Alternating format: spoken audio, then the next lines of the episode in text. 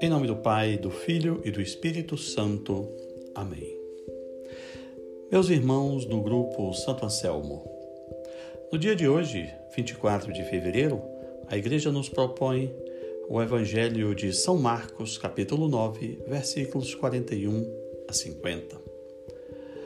O nosso Senhor faz uma advertência muito grave. Ele diz: Se a tua mão te faz pecar, corte-a.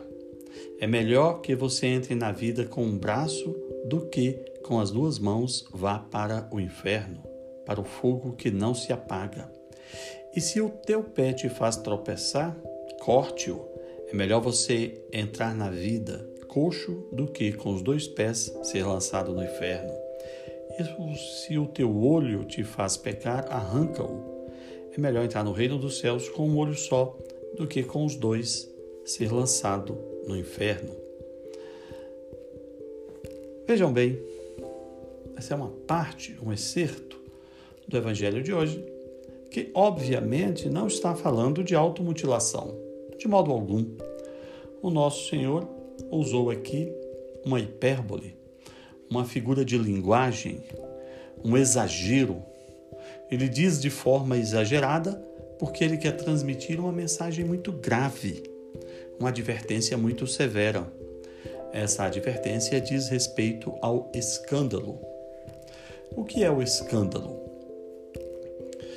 Aqui no Brasil, no nosso português coloquial, no nosso dia a dia, é muito comum as pessoas mais simples é, usarem a palavra escândalo como sinônimo de uma grosseria, uma irritação, um estardalhaço. Então, quando você vê uma pessoa que faz muito barulho, você diz aquela pessoa é escandalosa. Não.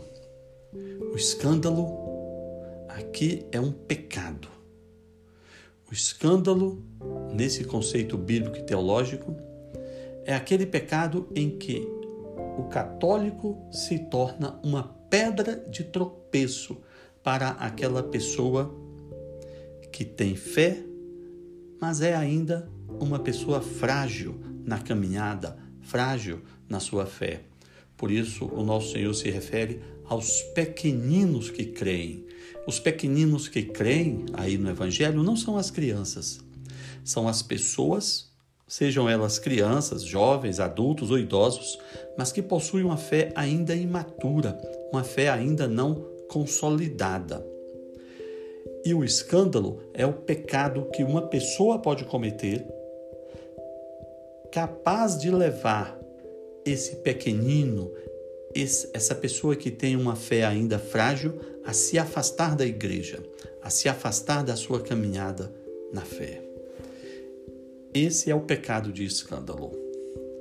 Veja, o pecado de escândalo só acontece em relação ao católico que tem uma fé ainda jovem, ainda frágil, ainda imatura.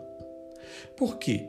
Se é um pecador completo, esse pecador completo já é pecador, já não conhece a Deus, já está afastado. Se é uma pessoa com uma fé consolidada, esse não vai ser alcançado pelo escândalo. Vamos exemplificar. Imagine que o pároco, o padre da sua paróquia, é, cometa um pecado grave. E isso chegue ao conhecimento de toda a comunidade.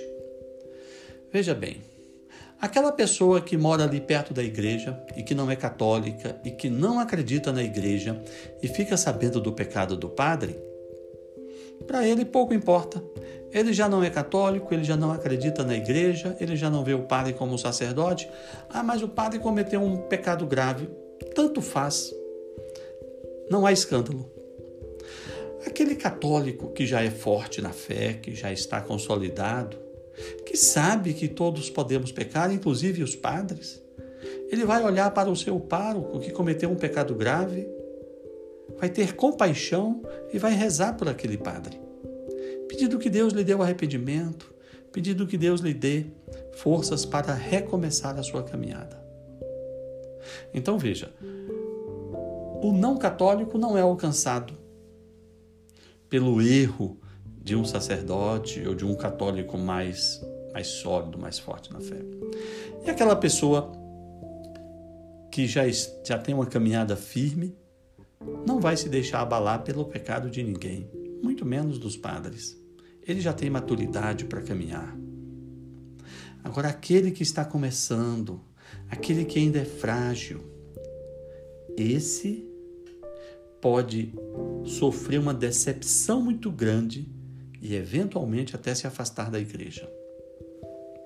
A advertência que o nosso Senhor traz é para que nós tomemos cuidado com a nossa vida, para que nós não sejamos causa do pecado de escândalo, isto é, para que uma pessoa fraca na fé não se afaste da igreja por causa do nosso mau exemplo. O Evangelho de hoje nos traz uma advertência. E Jesus trata o escândalo como um pecado muito grave. Por isso ele diz: melhor seria amarrar uma pedra no pescoço daquele que causa o escândalo e jogá-lo no mar. Então, meus irmãos, peçamos a Deus, com muita humildade, que não sejamos causa de escândalo. Em nome do Pai, do Filho e do Espírito Santo.